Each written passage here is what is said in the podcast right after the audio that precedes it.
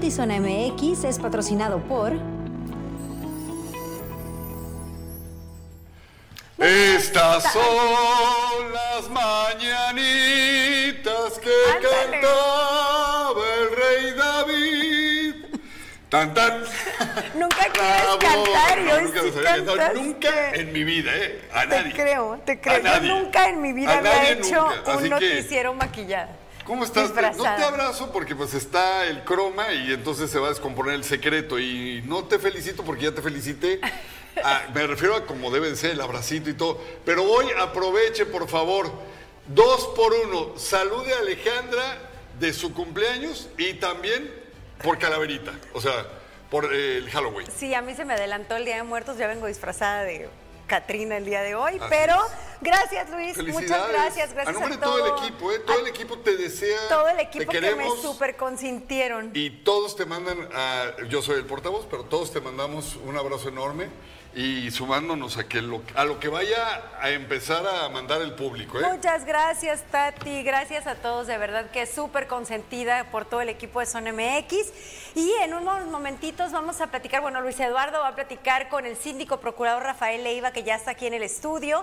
Así que si tienen alguna pregunta para él, viene a hablarnos de su segundo informe de actividades. Si quieren eh, hacer algún comentario o hacerle alguna pregunta, con mucho gusto nos la pueden enviar. Acuérdese que el puesto que tiene es prácticamente como el abogado del pueblo, es el que tiene que enfrentar eh, al gobierno dentro del ayuntamiento, particularmente eh, todo aquello que hagan mal o que se presume están haciendo mal. Sí, así que si tienen preguntas para él, con mucho gusto se las hacemos llegar.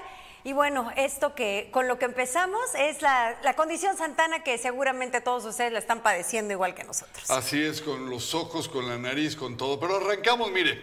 Déjame le platico que la llegada de los vientos de Santana a Tijuana provocaron ya una serie de incendios en pastizales, en casas, habitación y en comercios. Este día se informó que en la colonia Guaycura dos casas fueron consumidas por un incendio, mientras que la tarde del domingo se dio a conocer que en la colonia El Pípila dos casas sufrieron daños totales y otras más, otra más resultó afectada por las llamas, mientras que en la colonia Villa Fontana el incendio que comenzó en una casa alcanzó una frutería aledaña. De estos hechos ninguna persona por fortuna se reporta lesionada. Desde el pasado viernes, autoridades estatales anunciaron la apertura de diferentes puntos en donde estarán recabando víveres que serán enviados a la población en Guerrero, quienes están viviendo los terribles, históricos estragos del huracán Otis. Ante la destrucción ocasionada por el huracán Otis en el estado de Guerrero, la comunidad de Mexicali se solidarizó con los damnificados de este fenómeno meteorológico. Vine a traer una donación para los este, eh, compatriotas de Guerrero, ¿no? Los que viven en, en- en esta situación ahí tan difícil como fue este, la llegada de un huracán tan fuerte como fue Otis, y este, pues requieren de nuestro apoyo y pues estamos contribuyendo con una parte, una pequeña parte, ¿verdad? Porque pues es bastante lo que necesitan y este, con gusto lo hacemos. Traje latas de comida y este, agua, agua embotellada y cosas sanitarias. Por su parte, la doctora Mavis Olmeda García, presidenta del DIF estatal, hizo un llamado a la comunidad de Baja California. En coordinación con el Estado de Baja California y con el Sistema Nacional DIF, DIF Mexicali, DIF Ensenada, Tijuana, Tecate, Rosarito, se suman también para ser parte de este acopio, ¿verdad? Ahorita aprovecho esta oportunidad para hacer un llamado a todas y a todos los baja californianos para que nos sumemos con nuestras hermanas y hermanos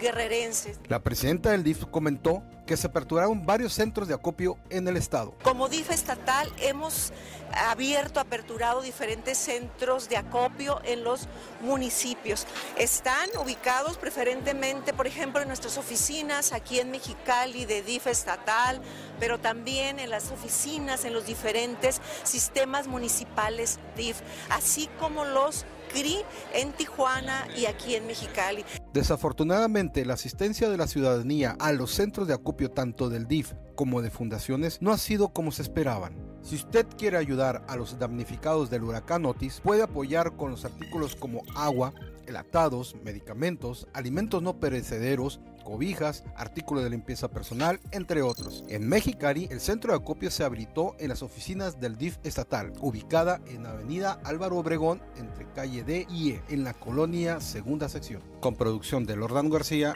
informó para Notizona MX, redefiniendo la información, Jesús Sánchez.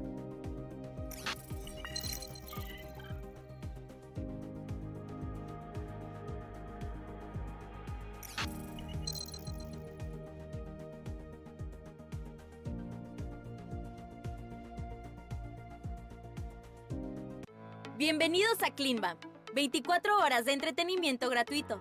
Aquí les damos una guía de uso para disfrutar de nuestra plataforma. Primero, ingresa a la web buscando portal Cleanbam. Accede a la página, navega por la plataforma, selecciona en el menú el programa de tu preferencia. Entra y disfruta del programa. Listo, ya estás navegando en Cleanbam. Comparte con tus amigos, familiares, compañeros de trabajo y sigue disfrutando las 24 horas de Clima. Diversión e información en un solo clic.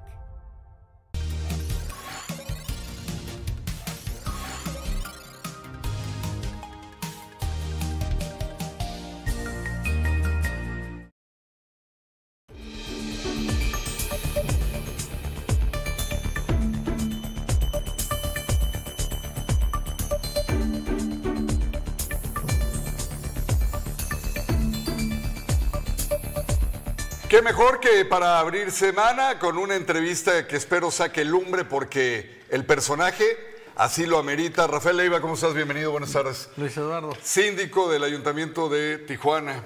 Eh, una chambota, ¿no? El ser síndico, el estar fiscalizando que se hagan las cosas bien para el ayuntamiento y recibiendo no sé qué cantidad de quejas. Luis Eduardo, primero que todo agradecerte el espacio, un saludo respetuoso a todo tu público, siempre a la Casa Zona MX que siempre me han dado el espacio. Desde luego la sindicatura procuradora pues es una dependencia, una autoridad municipal con una carga de trabajo importante. La ciudadanía quiere justicia y la quiere ya. No, este, no, no, no, no este, están en la disposición de la espera. Entonces hemos estado a la altura de esa responsabilidad. Hemos acabado con un rezago en el primer año y en este segundo año pues hemos dado los resultados que la ciudadanía quiere. Hoy creo y estoy convencido de que la, tenemos una sindicatura de la cual la ciudadanía se siente pues este, satisfecha. Eh, la, eh, digamos, la dependencia que más quejas te ha dado, más trabajo te ha dado, ¿cuál sería después de la Policía Municipal? Bueno, todo, eh, primero que todo es importante mencionar porque no es una cuestión de percepción. Quiero mencionar que se hizo un ejercicio histórico en este segundo año de gobierno de la sindicatura procuradora. Evaluamos eh, a nuestro gobierno municipal con un total de 26 mil encuestas que hicimos de mano eh, todo el personal de la sindicatura en todas las delegaciones de la ciudad. Eh, puedo decir que, por ejemplo, de las dependencias, obviamente, que más reciben quejas, por ejemplo, está la dirección de, de la dirección de eh, ¿cómo le Bueno, conocida como reglamentos, inspección, ah. y, verificación.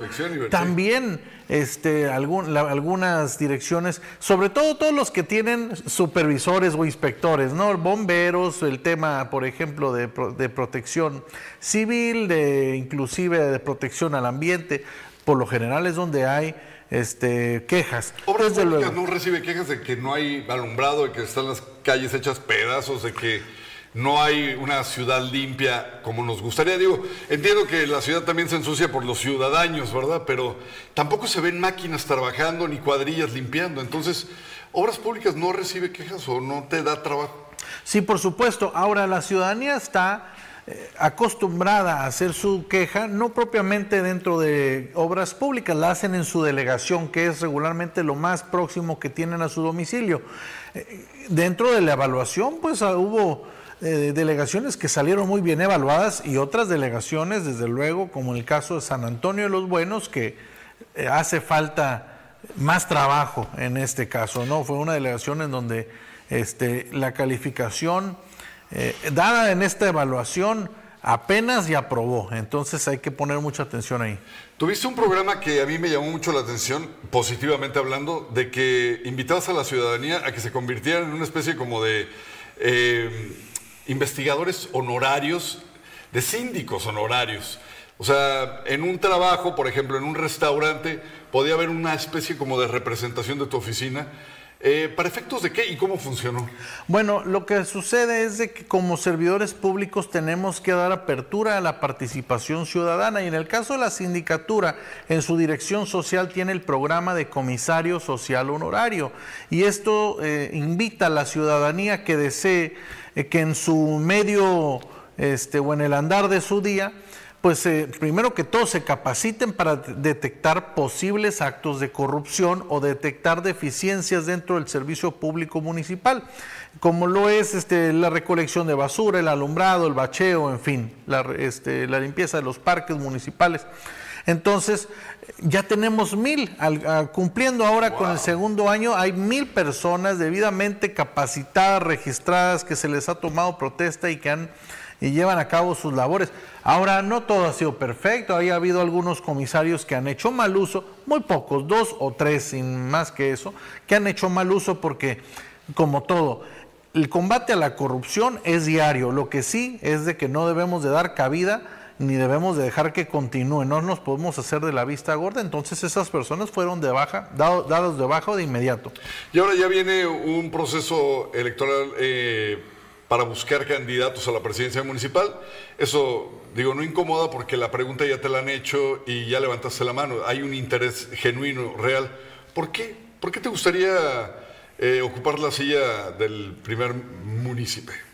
Bueno, hay dos razones principales. Una, eh, desde luego, hay muchas personas que desde niños, a lo mejor porque les interesaba el combate o, la perseverar la justicia y pueden decir yo quiero ser policía, yo quiero ser bombero. Bueno, yo desde niño yo crecí en una familia dedicada al servicio público y que siempre tuve eh, esta visión de luchar por nuestra ciudad, de luchar por nuestro estado.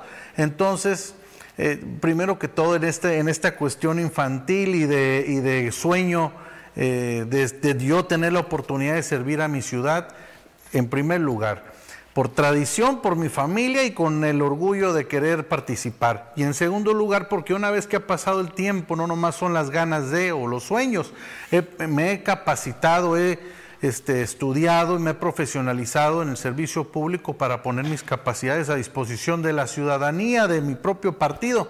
Y después de varios años de militar y de fundar el partido Morena, pues hoy eh, que veo una oportunidad después de haber servido como síndico procurador y ver los resultados positivos, no hay otra posición que te permita eh, conocer tan bien las entrañas del ayuntamiento como el síndico procurador. Nosotros revisamos cada centavo que se gasta el ayuntamiento y el actuar de los funcionarios públicos, es decir, no únicamente se conoce lo bueno que hace el ayuntamiento, sino en donde hace falta trabajo. Oye, Rafael, ¿cómo te vas a abrir paso? Porque hay en tu partido una serie de corrientes que cada vez están más marcadas.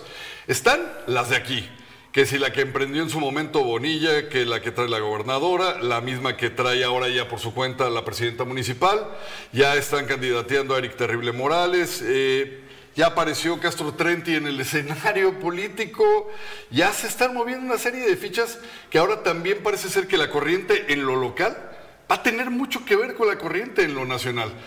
Te identificabas en su momento con eh, Marcelo Ebrard, te identificabas con este Loroña, con este, ¿con quién? ¿Con quién vas? ¿Con Claudia Sheinbaum? Bueno, primero que todo mencionar que esto se logra con respeto y ahorita voy a abundar en el tema.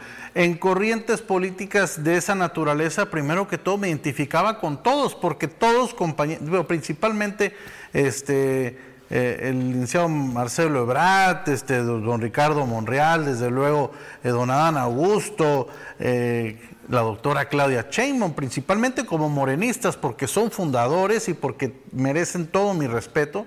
Hay una cierta identificación con todos. Ahora todos ponen a disposición sus capacidades y uno en su momento, por ejemplo, en mi caso, que yo decidí este, pues tener una simpatía específica porque me gustó eh, la, disciplina que mostró eh, y el respeto, el gran respeto hacia el licenciado Andrés Manuel López Obrador que mostró Adán Augusto. Y yo decidí en ese momento dar ese apoyo, pero un apoyo desde luego, en el sentido estricto de Rafael Leiva militante, creo que todas las propuestas eran excelentes y yo creo que esto siempre lo comenté, pues era de congratular al partido por darnos tantas buenas propuestas. Ahora pasa el tiempo y gana la doctora Claudia Sheinbaum como morenista, desde luego, este, felicito al este maestro Adán Augusto porque hizo una gran campaña y una contienda porque lo dieran a conocer y ahora estamos eh, con filas cerradas hacia en torno a la doctora Chainbaum. Pero adentro del partido, en lo local, ¿cómo se va a elegir? Bueno, esto es lo interesante, eh, porque a, nivel nacional yo creo que ya cerramos filas todos, salvo alguna cuestión u otra este, referente y en espera de la decisión del el maestro Marcelo eh, Ebrat. Pero en lo local, ¿qué va a pasar? Bueno, ¿qué creo yo que va a pasar? Va a suceder exactamente lo mismo. Ahorita los humos están eh, pues en el cielo. Hay unos que dicen, bueno, es que yo tengo el apoyo de fulano o de mengano o de, de, la gobernadora, de la presidenta municipal o tengo una, un padrino en México. Ahora, ¿es suficiente el tener un padrinazgo político para alcanzar una posición eh, dentro, bueno, le llaman posición política o de representación, no, no es suficiente, porque también tu trabajo cuenta, también tu militancia en el partido cuenta, también eh, cómo te has conducido, la responsabilidad y la ética con la que te has conducido es importante. ¿Cómo es posible que veamos ahora este, personas a las que Morena eh, combatió apenas hace dos años, por ejemplo, en el caso de, de un este, personaje que recientemente decían que se venía Morena, dice, ya dijo hoy que no, pero pues fue candidato hace dos años, ¿a poco en dos años ya se le quitó este, todo lo que decía de Morena? ¿A poco los otros personajes que fueron, eh, tuvieron, obtuvieron posiciones en el PAN, ahora ya son morenistas, pero ¿cómo les cambió la ideología? Entonces no tienen una ideología. Ya. Porque el PAN es todo lo... Ciento por ciento. El PAN es todo lo contrario a Morena. Entonces, ¿cómo es posible que hay personajes, sobre todo el PAN que está de moda, que se están viniendo a Morena? Ahora las puertas abiertas, ¿no? Oscar Vega, ¿no? Que acaba de anunciar que eh, se va al verde, pero en realidad está coqueteando con y, y no parece extraordinario este, analizar ese asunto porque como el, el, último candidato a presidente municipal por el PAN y el último candidato a gobernador por el PAN ahora se quieren venir a Morena. Pues, ¿en qué, discurso tan raro, no? Es, es, interesante lo que dices. Oye, a mí me encantaría poder platicar muchísimo más, pero antes de que nos vayamos y antes de agradecerte, por supuesto, el que hayas venido con nosotros, ¿me podrías decir tres de los ejes principales? No te puedes explayar mucho en ese sentido porque si no te podrían multar, pero ¿qué te gustaría? que pudieran ser tres ejes principales ejecutarse por ti o por quien fuera para la ciudad y verla en un cambio real y tangible? Yo creo que tres áreas importantes de oportunidad que tiene Tijuana. Primero que todo es el combate a la inseguridad. Ese es el tema que más le agravia a los tijuanenses. El segundo lugar, no porque yo lo invente, está en encuestas, dice 26 mil, el combate a la corrupción. La gente está cansada de funcionarios corruptos, de empresarios que con dinero compran a los funcionarios y también la misma ciudadanía de otros ciudadanos que siempre eh, seguimos este, eh, fomentando la corrupción con el moche al policía. Ya no debe de suceder eso, hay que cambiar la mentalidad. Y tercero, la movilidad. La movilidad es un tema que se tiene que tomar con mucha seriedad, hay que buscar eh, las estrategias necesarias, que ya no, no hay pretexto en lo que concierne al municipio de Tijuana. El presidente de la República ha hecho una inversión de más de 10 mil millones de pesos, que ya se ve el trabajo. La gobernadora está haciendo lo propio en los sentidos del los este, puentes que van a conectar y que van a librar, por ejemplo, ahí en el Boulevard Terán Terán, y, en fin. Y la presidencia municipal, desde luego, también está haciendo lo propio, pero ahí mismo es donde se encuentran áreas de oportunidad para que venga que darle esa continuidad y buscar cómo mejorar ese trabajo que ya se está haciendo. Muy bien, Rafael. Pues te quiero agradecer muchísimo el que hayas estado aquí con nosotros. Ya para irnos, algo que tú quisieras agregar y que sientas que es un buen momento para decirlo. Bueno, mencionar que ya son dos años de que hemos estado al frente de la sindicatura procuradora, satisfecho con los resultados, con el equipo de trabajo. Hemos sancionado en este puro segundo año más de 250 servidores públicos por diferentes razones. Hemos eh, actualizado 14 normas técnicas, una de ellas las del toxicológico, antes les avisaban con tiempo, ahora lo hacemos de manera sorpresa, esto nos da una posibilidad de detectar a los funcionarios públicos que no se encuentren eh, pues con las condiciones adecuadas para servir a la ciudadanía.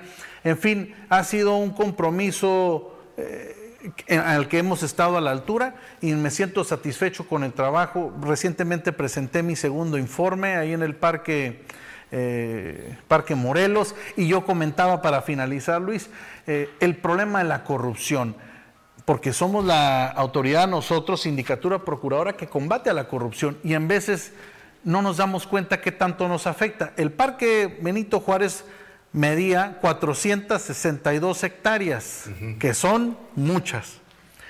Al cabo de 30 años, el Parque Morelos mide 40 hectáreas. O sea, vendieron a precios ridículos con amigos y en lo oscurito 420 hectáreas de, lo que fue pensado como el bosque de la ciudad para que, llegaba desde donde está hasta las faldas del, eh, de la presa Belardo Rodríguez. De ese tamaño el robo y no hubo un solo detenido. Entonces hay que combatir la corrupción. Definitivamente. Oye, pues eh, te digo que los temas dan para más, pero el tiempo no. Te agradezco muchísimo, Luis, Rafael. Bien agradecido contigo. Que no sea la última vez. Y aquí estaremos, por supuesto. Continuamos con más. Gracias, Alejandra. Estamos contigo.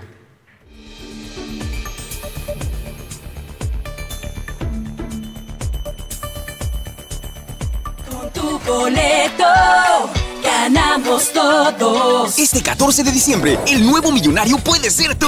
Compra hoy tu boleto del 91 sorteo magno de la Universidad Autónoma de Baja California y participa por 24 millones de pesos. También puedes ganar 4 millones de pesos, 5 autos del año y mucho más. Boletos disponibles en www.sorteosuabc.mx. En todo momento. Este proyecto maravilloso, de verdad maravilloso y en cualquier lugar. La Secretaría de Seguridad. Diversión e información en un solo clic. El niño Brian Alexander Macías Herrera, con condición de síndrome dismórfico, fue reconocido por la Guardia Nacional como honorario en una ceremonia realizada en las instalaciones del 38 Batallón de la Guardia Nacional. Salvador Macías, padre del pequeño, expresó que para ellos es un sueño estar en una corporación en donde su hijo recibió este reconocimiento, además también de recibir una placa y el uniforme. Brian supervisó como miembro honorario de la dependencia las prácticas de un binomio canino y el pase de revista del personal. Tres jóvenes talentos del CECITE Río han destacado por su inventiva para crear un sistema que busque evitar accidentes en trabajadores de la industria. Los tres alumnos ya ganaron el concurso Expo Ciencias Noreste y se preparan para competir a nivel nacional en diciembre. Un lamentable accidente sufrido por el estudiante César Lozano mientras trabajaba utilizando maquinaria, esto durante vacaciones, fue lo que le motivó a él y a sus compañeros a crear un sistema de protección para los trabajadores que utilizan prensas hidráulicas. Este proyecto de estudiantes de Cecite Río ya ganó la Expo Ciencias Noroeste, por lo que ahora representará a Tijuana y a Baja California en el Expo Ciencias Nacional, a celebrarse del 5 al 8 de diciembre en Hermosillo, Sonora. Nuestro proyecto en sí se basa en implementar un sistema de seguridad a máquinas que no excedan las mil toneladas de presión, según la normatividad SFI 204 de la norma de trabajador. Esta dice que las máquinas que exceden las 1000 toneladas de presión deben llevar un sistema de seguridad llamado cortina de luz. En este caso, según esta misma normativa, estas máquinas que no exceden las mil toneladas de presión no lo necesitan. Entonces nosotros vimos que estas máquinas de todos modos pueden causar accidentes. Sistema Vigía es el nombre del proyecto que realizaron los jóvenes estudiantes, el cual está hecho con materiales de bajo costo, lo que permitiría a los dueños, no solo de empresas, también de pequeños comercios, implementarlo. Lo que nosotros hicimos fue agregar un ultrasónico que normalmente no lleva ningún sensor para cuestión de producción y costos. Lo que hace es bloquear la señal de si entra algún objeto en ese, en ese rango, eh, la presa se va a parar. César perdió dos dedos debido al accidente laboral del que fue víctima, algo que busca evitar con la creación del sistema vigía. En la ley de ISFI 204 de la normatividad del trabajo, eh, menciona que a partir de las mil toneladas en adelante requiere un sistema de seguridad pero lo que es ya bajando de las mil toneladas, supongamos 999 toneladas de presión, todavía es mucha presión que no te exenta de tener un accidente. A lo mismo que son 100, 200 toneladas de presión, aún sigue siendo mucho para lo que es el cuerpo humano. Por lo pronto, esperan que su presencia en la Expo Nacional signifique trascender por la seguridad de los trabajadores ya sea de la industria maquiladora, pequeños comercios, entre otros. Logramos un objetivo que es hacer, eh, de alguna manera hacer conciencia sobre lo que es el tipo de accidentes en la maquinaria. Entonces todo lo que podamos hacer para hacer resguardo de la seguridad integral de, de la persona, adelante. Por mí está bien, entonces eso fue lo que inspiró a los muchachos para poder realizar este trabajo. Con imagen y edición de Francisco Madrid, informó para Notizón MX, redefiniendo la información, Cristian Villicaña.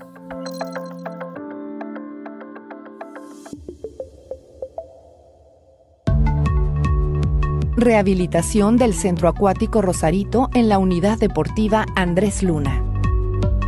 El deporte ha sido vital en este gobierno municipal y uno de los principales espacios utilizado por los rosaritenses para fomentar el deporte requería de mantenimiento urgente en su alberca semiolímpica, chapoteadero, así como la reparación del cuarto de bombas de calor para la alberca. Todo ello se realizó con una inversión de 7.340.000 pesos todo con recursos propios, gracias a las finanzas sanas de este gobierno. Así cumplimos nuestra promesa de impulsar el deporte a través del mejoramiento de las instalaciones deportivas. Esto es infraestructura que brinda bienestar. Informe 2. Resultados de gobierno. Araceli Brown Figueredo, presidente municipal de Playas de Rosarito. Los titulares de Coparmex en Tijuana y, Coepris firmaron un convenio de colaboración para dar asesorías al sector salud con el objetivo de incrementar sus habilidades empresariales y que saquen mejor provecho de las consultas que reciben derivadas del turismo médico que llega a la ciudad. Nosotros como Coparmex y como parte de la misión empresarial que tenemos, vemos un área de oportunidad muy importante en los médicos, porque ellos son al final del día empresarios. Quizá no se la creen, pero son mucho más empresarios que muchos de los que estamos aquí sentados, porque crean sus clínicas, generan empleos, pagan impuestos, hacen estrategias de marketing, de relaciones públicas, y todo eso conlleva una serie de actividades que en la naturaleza de su educación o su formación no las generan. Entonces nosotros en Coparmex vemos una gran área de oportunidad derivado de, como ya lo mencionaba aquí el presidente, la derrama económica que generan para nuestra ciudad, el poderles aportar ayudar en esas áreas donde quizá no tengan todo el conocimiento, como qué, como finanzas, contabilidad, temas laborales, temas de marketing, temas de relaciones públicas, temas de unirnos para una promoción de nuestra ciudad.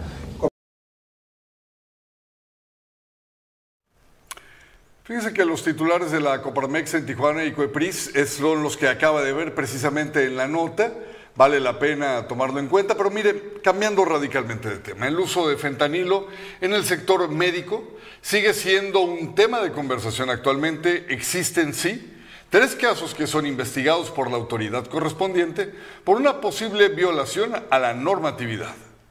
Tres médicos de Tijuana se encuentran bajo investigación luego de operativos realizados por inspectores de COEPRIS, donde se les encontró en posesión de fentanilo. Así lo dio a conocer el titular de la Comisión Estatal para la Protección de Riesgos Sanitarios. Y nosotros, eh, un tema que nos preocupa, donde nos queda claro que los médicos Evidentemente su función es brindar un servicio en materia de salud, es el asunto del manejo de medicamentos, por ejemplo, controlados, medicamentos que tienen sustancias ligadas al fentanilo, donde al día de hoy, luego por cuestiones de desconocimiento, pues nosotros también tenemos que proceder de acuerdo a la normatividad y notificar a autoridades como lo sería, como sería la fiscalía, ¿no? de que detectamos este tipo de medicamentos, sino en justificación real y verdadera del por qué el médico tiene una cierta cantidad de este tipo de productos. ¿no? Las investigaciones iniciaron porque existen sospechas de posibles violaciones a la normatividad y se busca aclarar los hechos antes de que se aplique alguna sanción. Y son varios aspectos eh, para manipularlos, para obtenerlos, eh, la justificación documental, eh, la documentación profesional del que la aporta, de quien la tiene en su posesión. Entonces, cada caso es muy particular. El funcionario estatal destacó que en la mayoría de los casos donde un médico tiene en su posesión ese tipo de sustancias es por desconocimiento de causa. ¿Qué queremos hacer? Que evidentemente a través de capacitaciones, de acompañamientos, pues la gente no se exponga al desarrollo de su profesión por una circunstancia de desconocimiento. Ya tuvimos una reunión en recientes fechas con el Colegio de Anestesiólogos aquí en Tijuana. Eh, estuvieron presentes alrededor de 50 compañeros de esta actividad. Y evidentemente inquietudes y dudas y, ahí se manifestaron y fue una reunión, una sesión de por lo menos tres horas de discusión y posteriormente a ella también llevamos a cabo una reunión de la misma temática en la ciudad de Mexicali. Con producción Tania Hernández, informó para Notizona MX, redefiniendo la información, Uriel Saucedo.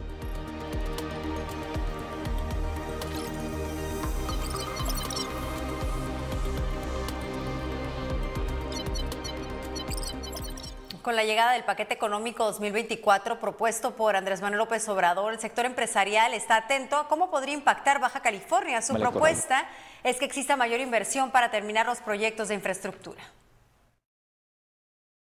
Hemos revisado con detalle, nos preocupa mucho el endeudamiento de casi 2 billones de pesos enfocado a gasto social. Eso lo vemos con preocupación. Hace muchos años, creo que histórico, no se había logrado ese nivel de endeudamiento.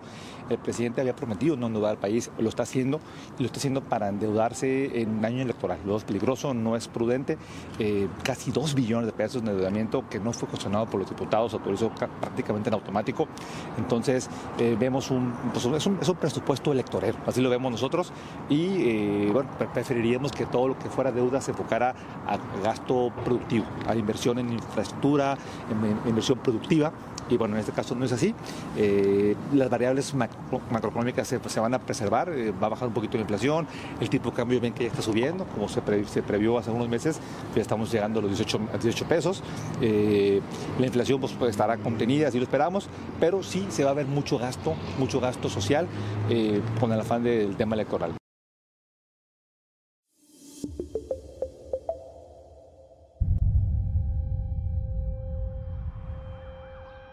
Buenos días.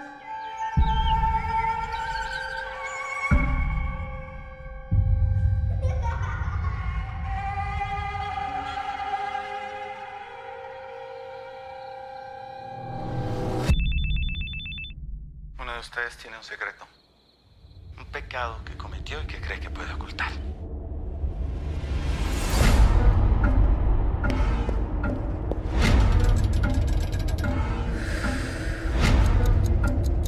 No queremos tu dinero.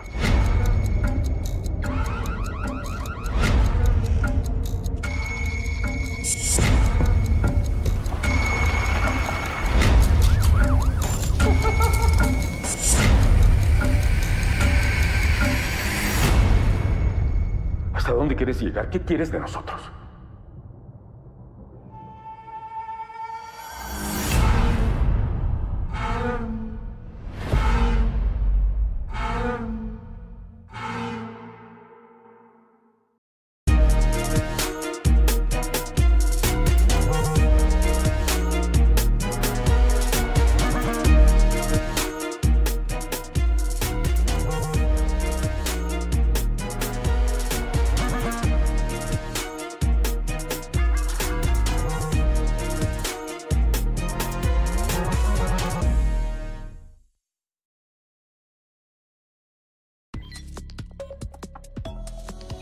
El reporte de este día, el gobierno de Guerrero confirmó que al momento suman 45 personas muertas y 47 personas desaparecidas tras el, ya sabe, devastador huracán que impactó principalmente Acapulco. Un tiroteo, sí, uno más en Estados Unidos se dio en medio de las festividades de Halloween en la conocida zona de antros de la Florida. El saldo fue de dos muertos y 18 heridos. Se dice que todo fue por el altercado entre dos grupos de jóvenes. Hasta el momento hay un sospechoso detenido, pero ya la policía busca a otros posibles implicados. Un aeropuerto de Rusia fue cerrado después de que un grupo de manifestantes pro-palestinos invadiera la pista de aterrizaje. Varios aviones fueron desviados a otros aeropuertos. Las personas protestaban contra las acciones israelíes en Gaza. Sucede esto poco después de que Israel pidió a las autoridades rusas protección para sus ciudadanos en la región. Un ataque armado contra elementos del ejército mexicano en Zacatecas deja como saldo un militar muerto, otro herido y dos personas detenidas. Lo anterior ocurrió en la comunidad de Capulín de las Salinas, en el municipio de Tepetongo, acción en donde también fueron eh, varios vehículos asegurados con armamento.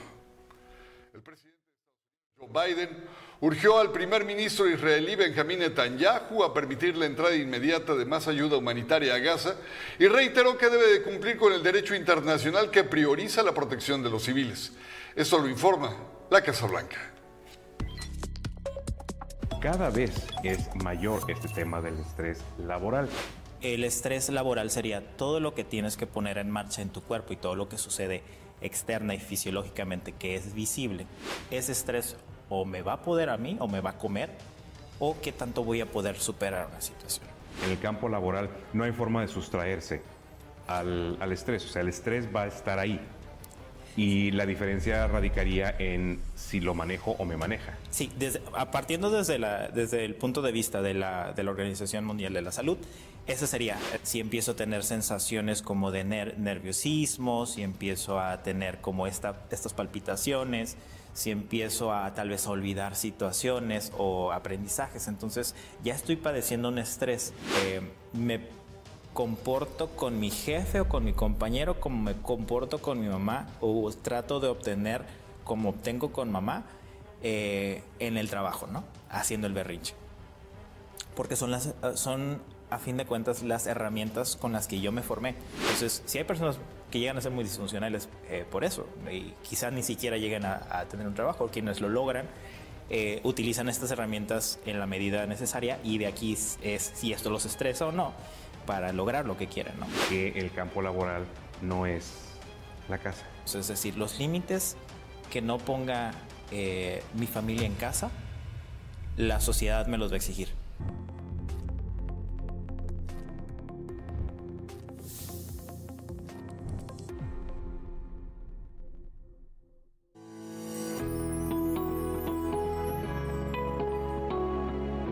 Zona Sport es traída a ti por Gracias por sus comentarios, las felicitaciones. Edgar Ortiz dice enhorabuena, síndico. Ya, ya se nos fue, pero seguramente sí vio aquí en la transmisión tus comentarios, Edgar. Víctor, felicidades, muchas gracias. Maestro Iván de la Selva también le manda mensajito al síndico. Felicidades, Reina, por su cumple. Gracias, tía hermosa. Saludos, felicidades, feliz cumpleaños. Muchas gracias, de verdad que, que este, consentida y qué bonito día. Les agradezco muchísimo sus mensajes. Que seas muy feliz hoy, siempre, todos los días, pero principalmente en tu cumpleaños, pues ya sabes que es la excusa perfecta para papacharte y externártelo. De parte de todo el equipo, que seas muy feliz siempre, pero hoy particularmente muy querida, muy apapachada, muy consentida. Muchas gracias, de verdad, muchas gracias a todos. Y bueno, es lunes de Zona Sport y Adrián Sarabia nos tiene todo lo que sucedió en materia deportiva el fin de semana. Y hubo mucho.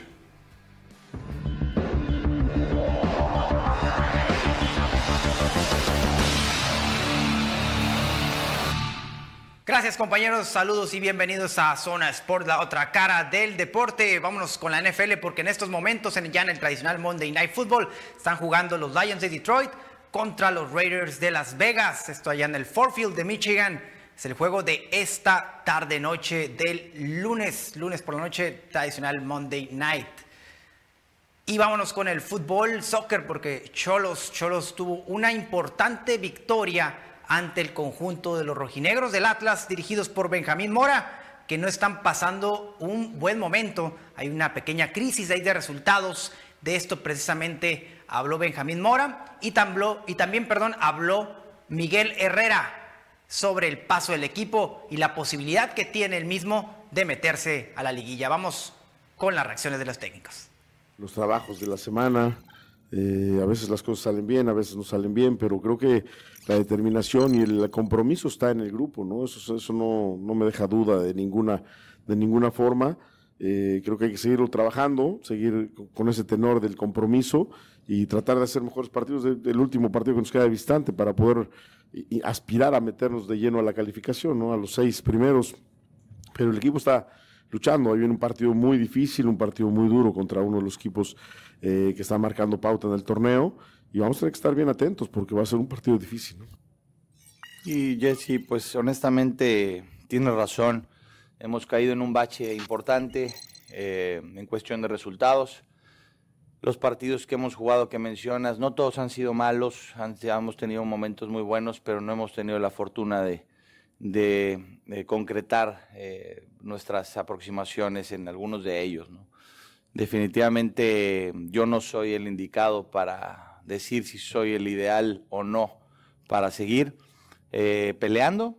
Eh, yo me siento eh, muy bien con el equipo, el equipo tiene buena energía, estamos queriendo pelear por la misma causa y mientras la directiva y los jugadores piensen que yo puedo ayudarles a salir de este bache juntos, como empezamos el semestre juntos, bueno, seguiré intentándolo con todo lo que tengo. Teníamos las declaraciones tanto de Mora como de Miguel Herrera.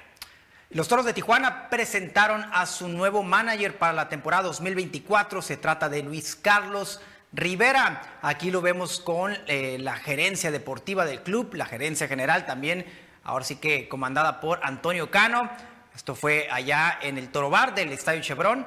Y pues ahí está, el nuevo manejador de los astados es Luis Carlos Rivera. Después de un breve paso de Luis Matos, vamos a ver cómo le va Rivera en la temporada 2024.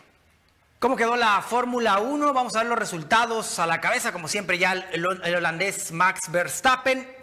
Aquí estamos viendo los resultados. En segundo lugar, alguien que ya estaba acostumbrado a estas posiciones, pues vuelve a las mismas, es el inglés británico Lewis Hamilton y el polaco, el polaco Charles Leclerc es la tercera posición. Ahí vemos los puntos, 25 puntos para Verstappen, 19 para Hamilton y 15 para el polaco Leclerc. También vemos el tiempo de la carrera de estos primeros tres lugares de la Fórmula 1, que fue todo un éxito todo este fin de semana allá en la Ciudad de México, en el Autódromo Hermanos Rodríguez.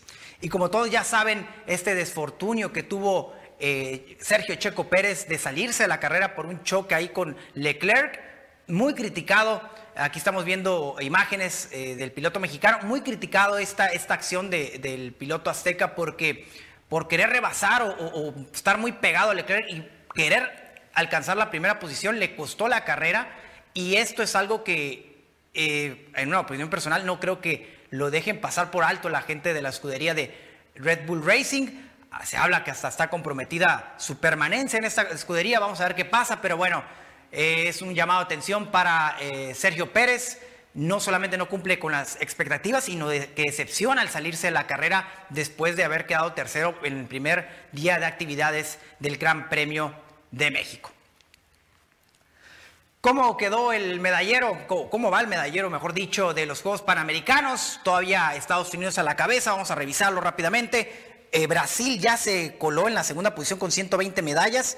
168 de los Estados Unidos se despegaron, 103 para Canadá. México baja a la cuarta posición con 88 medallas, 35 de oro, 21 de plata y 32 de bronce. Esas son las medallas que tiene eh, la delegación mexicana en Juegos Panamericanos. Colombia, Cuba, Cuba, Perú, Chile, República Dominicana y Ecuador abajo de México. Ahí están los, eh, las medallas de cómo van al momento en Juegos Panamericanos.